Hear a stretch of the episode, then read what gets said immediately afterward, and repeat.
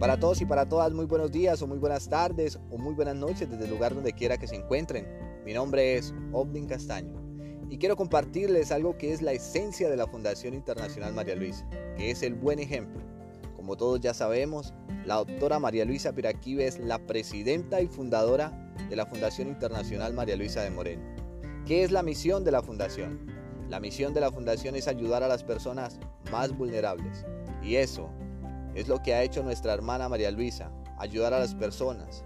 Ella ha sido esa mano amiga para todos y nadie como ella, como esa excelente maestra para enseñarnos los valores y las virtudes. No solo es ayudar a las personas, sino también para que las personas sean transformadas, llenas de valores, llenas de respeto hacia el prójimo.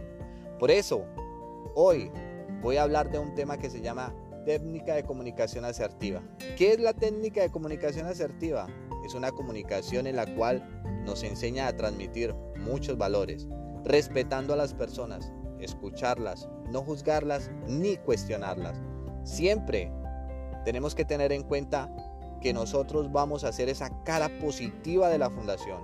Las acciones que nosotros hagamos son las que van a dejar el nombre en alto de la fundación o es la que va a desmeritar la fundación y como nuestra hermana, María Luisa, es la esencia de la fundación, es la que nosotros tenemos que dejar en alto.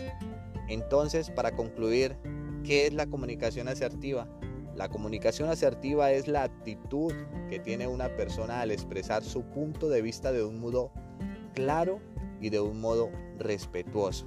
Es decir, siempre tener en cuenta a las personas, lo que nos hablan, lo que nos dicen, para no herir los sentimientos de los demás.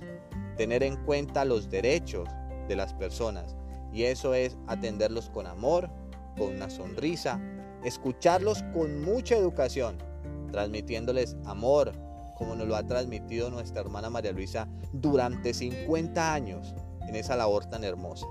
Y eso era lo que yo les quería expresar, porque nosotros tenemos que ser luz como lo ha sido nuestra hermana en medio de, de muchas personas y dar un buen testimonio, dar amor, cariño y respeto donde quiera que nosotros vamos.